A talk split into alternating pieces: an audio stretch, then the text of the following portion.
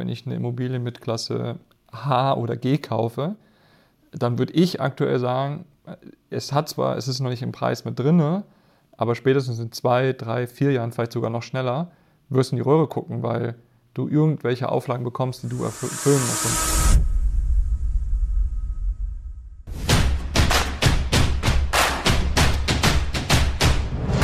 Der Immobilien-Experten-Talk. Wir kommen zurück zum zweiten Teil. Wir haben gerade schon kurz über das Thema EU-Taxonomie gesprochen. Ich glaube, wir können aktuell schon sagen, dass wir in einer Zeitenwende sind. Hat ja auch vor kurzem Olaf Scholz schon gesagt. Das ist ja auch Wort, Wort des Jahres geworden. Ja, ja. Ein Thema Energiewende im Immobilienmarkt. Hm. Wo stehen wir derzeit? Nicht weit genug. Ähm, die Anforderungen sind brutal. Äh, bis 2045 hat sich ja Deutschland jetzt Zeit gegeben, äh, klimaneutral zu sein. EU sagt 2050. Klimaziel CO2-Reduktion bis 2030 50 Prozent für Deutschland.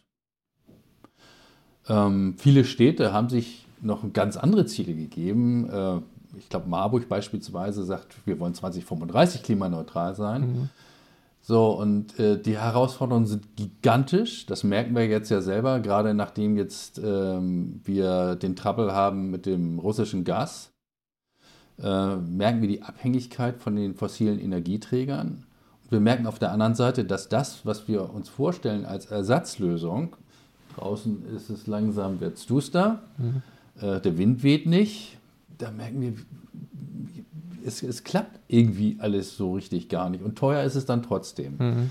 Äh, bedeutet, wir sehen, äh, Energiewende besteht aus mehreren Dingen. Wir brauchen auf der einen Seite Energie und auf der anderen Seite brauchen wir Effizienz. Für den Gebäudesektor wird die ganze Geschichte häufig zu sehr für unser Dafürhalten aus dem Gesichtspunkt der Effizienz gedacht. Mhm. Wir brauchen Effizienz. Unsere These ist, jedes Gebäude muss so hier gerichtet werden, dass es mit einer Vorlauftemperatur von 50 Grad beheizt werden kann. Dazu muss man alte Gebäude nicht irgendwie mit Fußbodenheizung ausstatten. Mhm. Ähm, aber man muss eine ganze Menge trotzdem tun an alten Gebäuden und nicht auch jedes alte Gebäude ist dazu wirklich gut geeignet. Wir haben sehr viele Denkmäler, ganze Siedlungen, die denkmalgeschützt sind. Oder Milieuschutz, da darf man ja auch keine Fußbodenheizung einbauen. Ach, das, da war ja noch was, genau. Das kommt noch oben drauf. Also so leicht widersprechende Ziele, ja. Äh, wobei übrigens dieser Milieuschutz äh, ist ein schöner Fingerzeig ähm, im ganzen Denken des Klimaschutzes und im Denken der Nachhaltigkeit. Die Nachhaltigkeit hat ja eigentlich mindestens so drei Komponenten. Mhm. Und aber diese soziale Komponente, dass man sie immer mitdenken muss, wird häufig vergessen. Und das ist eigentlich die größte Herausforderung wir haben noch so andere Herausforderungen, über die wir auch noch reden können. Haben wir genug Material, haben wir genug Handwerker, um das in der Kürze der Zeit hinzubekommen? Wenn man das alles hinbekommt, ist es aber jetzt nach dem Status, wie wir es heute machen, so teuer, dass wir die Menschen vor Kosten stellen, die sie nicht tragen werden können. Also jetzt subventionieren wir ja mit äh, dem Doppelwumms äh, 200 mhm. Milliarden die hohen Energiekosten. Wenn wir aber hohe Energiekosten durch hohe Mieten ersetzen, weil die ganzen Gebäude instand gesetzt wurden, dann bräuchten wir den Dauerdoppelwumms äh, für jedes Jahr. Können wir nicht finanzieren. Und das macht deutlich, äh, diese gestiegenen Energiekosten wären eigentlich die, die wir bräuchten als Kaltmiete. Mhm. Aber das kann sich die Gesellschaft nicht leisten. Das zeigt jetzt diese Zeit eigentlich äh, einzigartig. Deshalb ist die Herausforderung zu gucken, dass wir ähm, die Dinge nicht nur aus dem Blickwinkel, was geht technisch beleuchten, sondern dass wir immer gucken, was können die Menschen, die in dem Gebäude leben, bezahlen. Mhm. Und dass wir das, was wir machen, ein wenig daran äh, auch orientieren.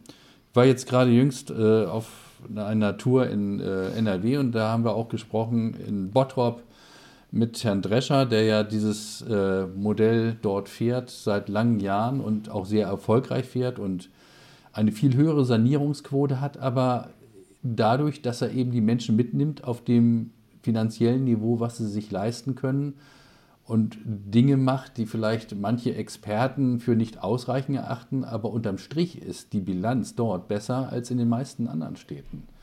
Das heißt, wir müssen anders denken und wenn man darüber anders denkt, dann werden wir auch auf der anderen Seite, wenn wir sagen, wir werden nicht alle Gebäude so anpacken können, wie wir es wollen, mhm.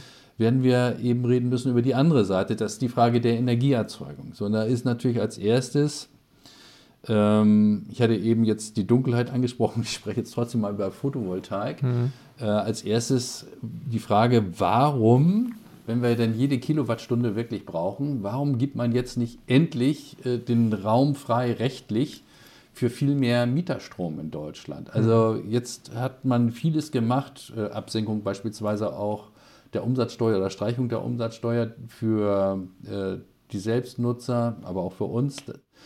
Bloß wir können diesen Strom dann nicht letztendlich nutzen, weil wir werden zu Energieversorgungsunternehmen, wenn wir das im Quartier machen wollen. Und ja. äh, das ist so komplex dann sagen die Leute, okay, dann lasse ich es eben. Und äh, das verstehen wir nicht. Ja. Das ist der erste Punkt. Also Energie durch Photovoltaik. Ich, ähm, mhm. Darauf will ich einmal einsteigen, weil ich, ähm, ich habe tatsächlich das Gefühl, aktuell, wir reden ja noch gar nicht über Klimaneutralität 2050, sondern was gerade passiert mhm. ist. Äh, die Politik schreibt den Banken vor, hey, ihr müsst irgendwie grüne Portfolien bei euch haben, wenn ihr Kredite mitvergebt. Die wiederum geben das an die großen Wohnungskonzerne mit weiter. Und was aktuell vorhanden ist, sind die Wohnungskonzerne, die sagen, okay, ich muss jetzt auf Biegen und Brechen versuchen, meinen Wohnungsbestand, wenn ich ihn finanzieren möchte, versuchen, grün zu bekommen.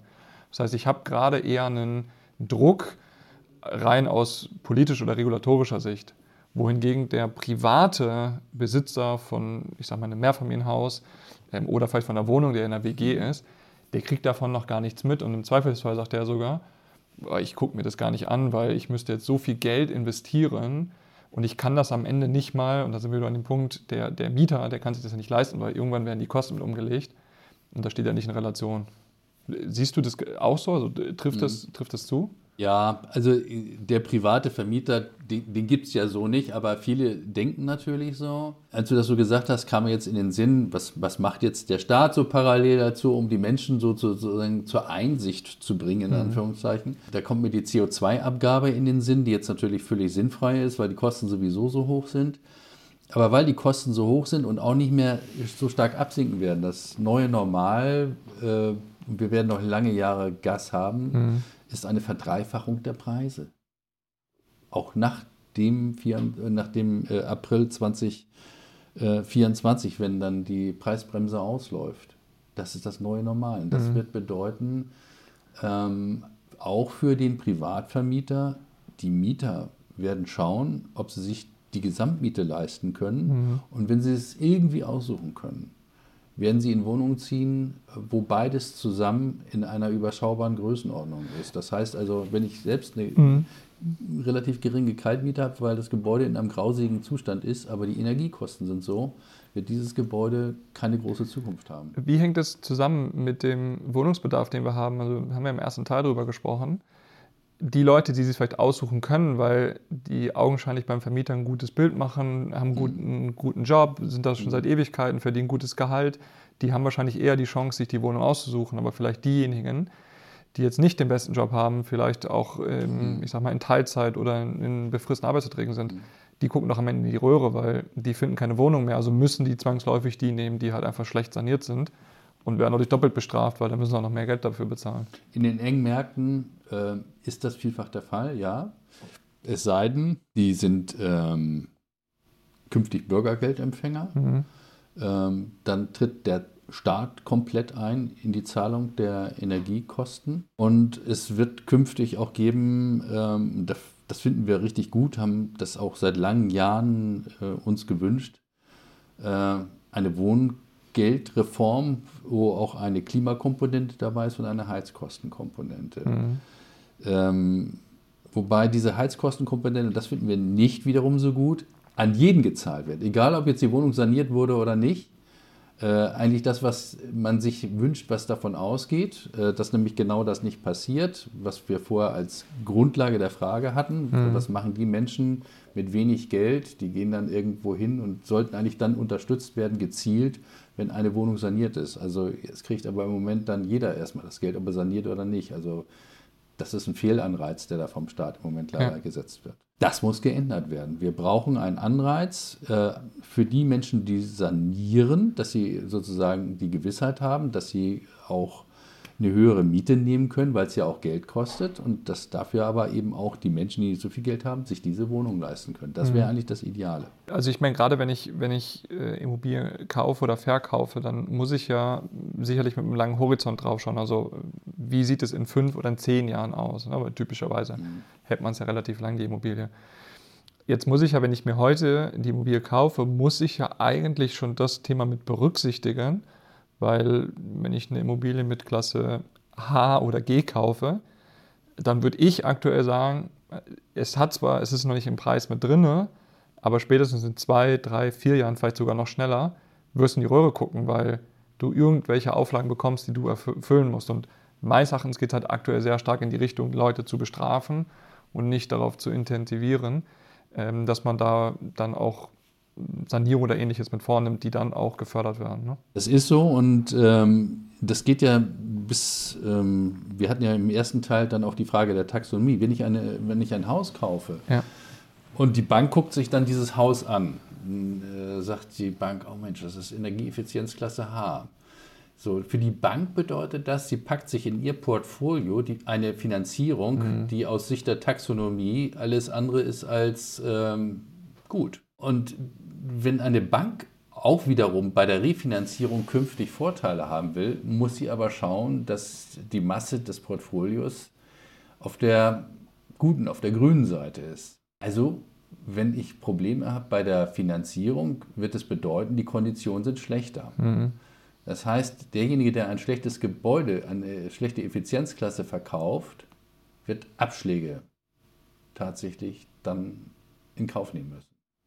Ja, das ist spannend, weil gerade wenn man mit Verkäufern spricht, kommt häufig das Thema, naja, wir haben Wohnungsknappheit. Ob das jetzt G, H oder was auch immer ist, ist egal, weil es gibt mhm. immer jemand, der es kauft. Ich höre die These auch. Ja. Äh, ich glaube das noch nicht. Denn und, äh, der beste Beweis ist das, was jetzt passiert. Wir erleben, die Zinsen sind gestiegen mhm. und äh, ruckzuck, zack, haben wir an verschiedenen Märkten einen Preisrückgang. Mhm. Also da, da, funktioniert ein Markt. Und äh, wenn auf diese Zinsentwicklung noch jetzt die Taxonomie oben draufgelegt wird, hm, ich würde mal wetten, dass in den allermeisten Fällen, es gibt Spezialimmobilien, die sind so einzigartig, so toll, also da spielt das alles keine Rolle, ja. Äh, aber ich sag's mal, beim Schwarzbrot am Markt, da wird das eine Rolle spielen. Traust du dir zu, eine Einschätzung zu geben, wenn das alles kommt, wie stark so eine typische G- oder H-Immobilie im Wert sinken würde? Hast du ein Bauchgefühl dafür? Nein. Ich glaube, das ist auch von Markt zu Markt unterschiedlich. Je enger der Markt ist und äh, vor allen Dingen je leichter auch aus Sicht des Käufers ähm, das ähm, Aufpeppen dieser Immobilie ist, desto geringer wird der Abschlag sein. Und je schwieriger es ist, diese Immobilie zwei Effizienzklassen anzuheben, denn das ist dann mhm. ja das Ziel jeweils, und je teurer es ist, desto größer wird der Abschlag sein. Mhm. Verstehe. Du bist ähm, auch immer sehr häufig an der Politik nah dran.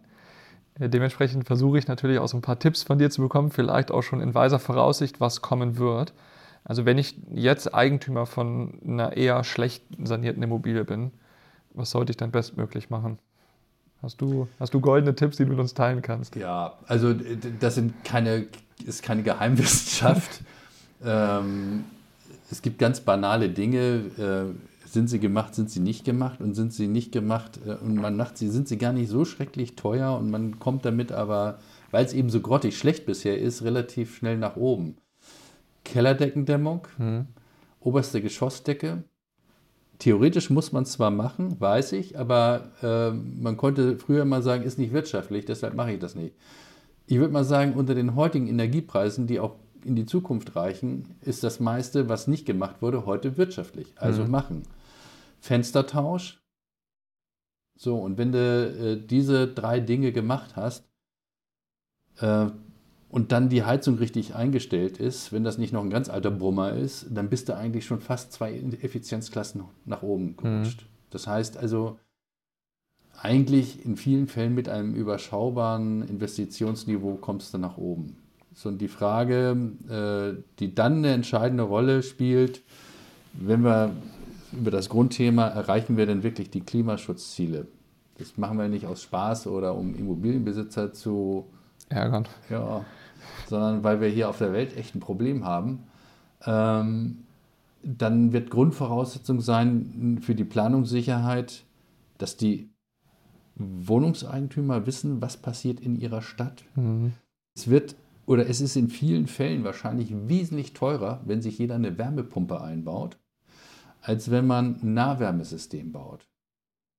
Bloß weiß ich, ob ein Nahwärmesystem geplant ist oder nicht. Das heißt, eigentlich bräuchten wir so schnell wie möglich in den einzelnen Kommunen, ob groß oder klein, Klarheit darüber, was plant eigentlich die Kommune. Und bei dieser Planung der Kommune sollte die Kommune sinnigerweise auch nicht nur die Stadtwerke fragen, sondern vor allen Dingen auch die Immobilienbesitzer mit einbeziehen. Also das ist unser ganz dringender Appell. Und je eher man das macht und je eher die äh, Immobilienbesitzer Klarheit haben und sagen, wenn ich jetzt hier an einem Ausbaupfad liege, beispielsweise von Fernwärme oder Nahwärme, dann ist es vielleicht sinnig, erstmal das System, was ich noch habe, noch weiterzufahren, als äh, ich baue jetzt hier für ein irres Geld eine Wärmepumpe ein äh, und die betreibe ich fünf Jahre und dann kommt der Anschluss und Benutzungszwang an ein Nahwärmesystem. Das mhm. macht keinen Sinn. Allerdings nochmal, immer auch jetzt in Richtung Immobilienbesitzer, äh, wenn ich so schöne Möhren habe der Klasse G und H,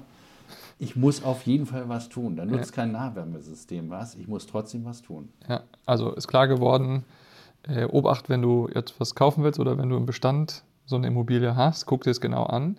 Der kleine Immobilienbesitzer hat ja nicht immer die Chance, jede Diskussion mitzuverfolgen. Aber was würdest du sagen, wenn du eine Immobilie besitzt? Wo sollte ich aktuell hingucken, um genau diese Informationen aus der jeweiligen Stadt mitzubekommen, dass ich auch frühzeitig weiß, ah, da entwickelt sich gerade ein spannendes Fenster für mich als Immobilienbesitzer. Das gucke ich mir mal genauer an. Mhm. Gute Frage, weil im Moment ist es so, wir werden überhäuft mit Verordnungen und Gesetzen, die kommen fast im Tagestakt. Mhm. Und ganz ehrlich, also auch wir haben es schwer, Schritt zu halten äh, mit der Entwicklung. Ja, danke, wir genauso. Und äh, wenn ich jetzt nach Europa gucke, das haben ja viele überhaupt nicht auf dem Radar. Ja? Äh, dort passieren die Dinge äh, parallel zueinander und nicht abgestimmt. Also Taxonomie ist das eine Beispiel, europäische Gebäuderichtlinie steht wie selbstständig daneben und ist nicht verzahnt. Mhm. Das alles als einzelner Hausbesitzer auf dem Radar zu haben, ist extrem schwierig. Ähm, ich saß gestern Morgen zusammen mit in einer Bankenrunde und ich glaube, eine zentrale Rolle müssten künftig Banken haben, mhm. weil Finanzierer müssten eigentlich über diese Dinge wissen, tun sie heute nicht. Also die sind selber auch, im, ich glaube im Moment ist die gesamte Gesellschaft überfordert, weil sich so schnell so viel verändert. Eine Botschaft vielleicht äh, dann dazu, bei all dem, was am eigenen Haus sinnvoll ist, mhm. um Energie zu sparen was aber nicht dazu führt, dass andere Maßnahmen dadurch verhindert werden. Das ist immer richtig. Okay. Hast du äh, nichtsdestotrotz, also bist mir jetzt ein bisschen ausgewichen, ich versuche nochmal mhm. nachzufragen. Mhm. Gibt es eine Quelle, wo ich, äh, sei es als kleiner oder größer Immobilienbesitzer, aktuell gucken kann, dass ich die Informationen bekomme? Gibt es sowas? Ich würde mich immer an die jeweiligen Verbände richten, mhm. ob es jetzt äh, der GDW ist für die eher etwas größeren Wohnungsunternehmen oder Haus und Grund. Ja Verbraucherzentralen sind mhm. auch eine gute Quelle. Okay, sehr gut, ja. ja. Ähm, von daher und das Internet, also äh, ich selber mache mich auch einfach schlau. Ich mhm. blätter im Internet und man findet eigentlich ziemlich schnell, wenn man die richtigen Schlagworte hat, dann auch seine Lösung. Sehr gut. Ich möchte dir natürlich zum Abschluss die Chance geben, vielleicht noch eine, eine Botschaft zu senden. Wenn du eine Botschaft hast, dann äh, ist jetzt die Zeit dafür. Ja, also im Moment scheint ja so ein bisschen manchmal für die Immobilienbesitzer der Himmel einzufallen, ja, aber ähm, das ist auch bei Asterix und Obelix nicht passiert. Das Leben geht weiter. Okay. Don't panic. Sehr gut. Also aktuell ist ein bisschen dunkler, aber Sonne kommt wieder. Genau. Sehr gut. Vielen Dank, dass du bei uns warst. Das sind sehr spannende Insights. Habe mich gefreut, mit dir zu sprechen und euch natürlich alles Gute und auch äh, ja, im Jahr 2023 weiterhin gutes Gelingen. Und dir viel Zuhörer. Dankeschön. Danke.